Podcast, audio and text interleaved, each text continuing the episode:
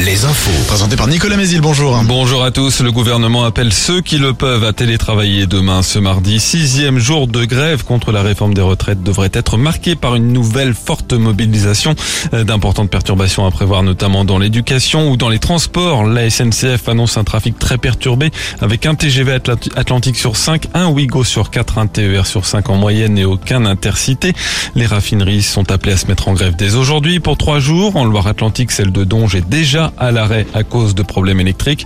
Et puis les routiers sont appelés depuis hier soir à rejoindre le mouvement en bloquant des plateformes logistiques ou des zones industrielles et en mettant, en menant dès ce matin des opérations escargots dans les grandes métropoles.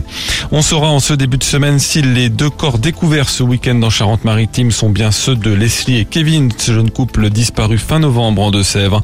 Les autopsies sont menées depuis hier. Trois suspects, dont celui arrêté en Vendée, sont en détention provisoire.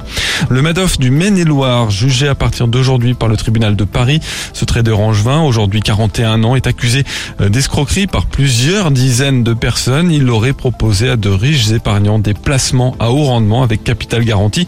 Mais dix ans plus tard, ses clients n'ont toujours pas revu leur argent. L'ardoise s'élève à près de 16 millions d'euros. Une cinquantaine de personnes sont parties civiles. Le procès doit durer jusqu'au 23 mars. Et quels restaurants seront distingués cette année par le guide Michelin? Le fameux guide rouge dévoile son palmarès ce matin à partir de 10h. En 2022, 7 restaurants ont été étoilés en Vendée et 4 en Maine-et-Loire. Un mot de sport avec le foot, la débâcle qui continue pour Angers à la dernière place de la Ligue 1. Une lourde défaite 5 buts à 0 hier à Montpellier.